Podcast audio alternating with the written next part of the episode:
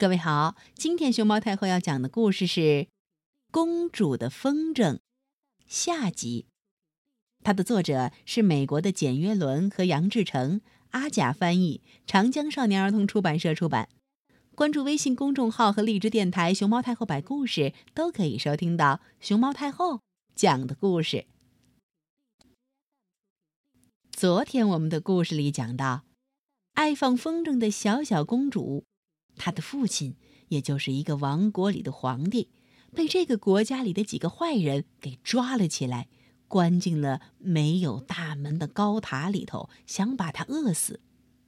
小小公主，因为她实在太小、太不起眼了，反倒因为这个逃过了一劫。他的哥哥姐姐们因为父亲的遭遇，四处逃难。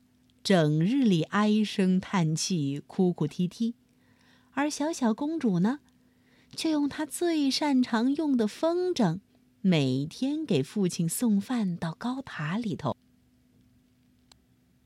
有一天，小小公主正在为父皇准备一篮子食物，那位老和尚经过小棚屋。公主对和尚微笑，但和尚好像没有看到她。不过，当他经过时，他还在高声念诵那首导祝小诗。他是这么念的：“我的风筝乘风飞，飞上高高碧云天，吾皇插翅凌霄间。”小小公主正要拜谢他，但一下愣住了，好像有什么地方不对。是的。导注小诗中的什么词儿改动了？等一等，他想要叫住和尚，但是他已经走远了。毕竟，他只是一个和尚，这个俗世中的事情是不能理会的。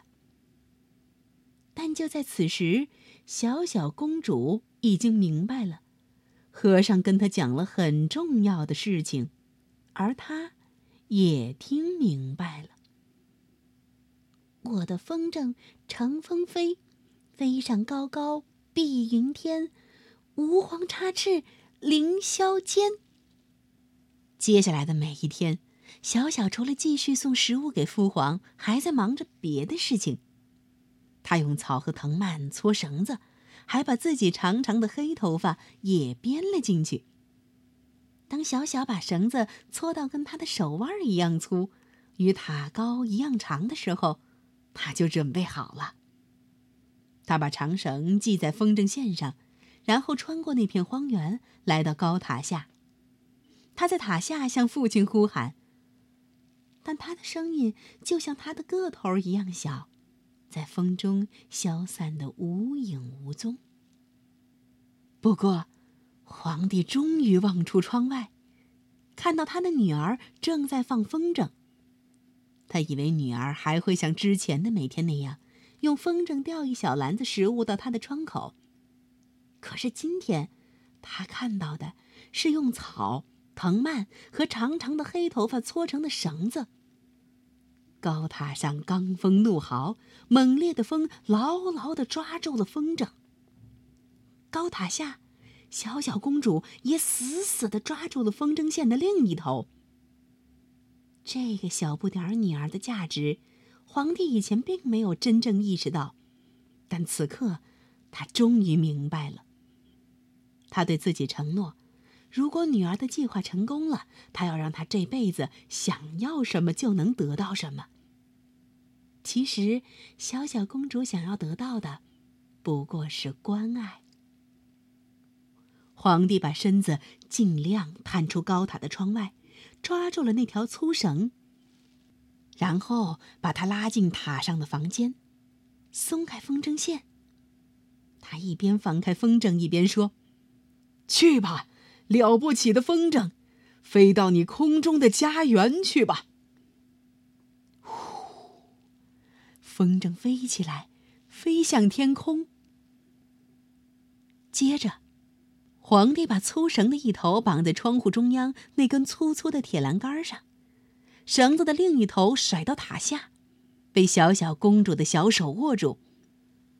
皇帝爬上窗台，从铁栏杆下边钻出去，对天祷告，然后握住绳子，咻，溜了下去。他的长袍迎风飘舞，如同波浪，从下面看上去宛如鲜艳的风筝翅膀。一踏上地面，他便在小不点儿女儿面前跪下，亲吻她脚下的那块土地。然后他站起来，把小小公主抱在怀里，在父亲的怀抱里，公主小的几乎都要看不见了。皇帝对抱在怀里的女儿说：“忠诚的孩子，和我一起回家吧。”他把小不点儿公主举起来，放到他的肩膀上，驮着她，一路走回了皇宫。回到皇宫，皇帝受到民众热烈的欢迎。人民受够了那些坏家伙的统治，但他们都不敢起来反抗。皇帝再一次带领他们，把那几个坏家伙都扔进了监狱。当皇帝的四个儿子和另外三个女儿听到他回宫的消息，他们不再哀叹和哭泣，急急忙忙赶回家迎接父皇。可是，一回到皇宫，他们惊讶的发现。小小公主就在父皇身边，坐在一个小小的皇家宝座上。后来，一直到皇帝去世前，他统治王国都让小小公主陪伴在左右。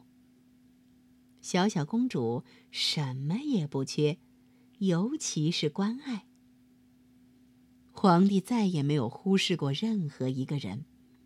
无论那个人有多么庞大，或是多么渺小。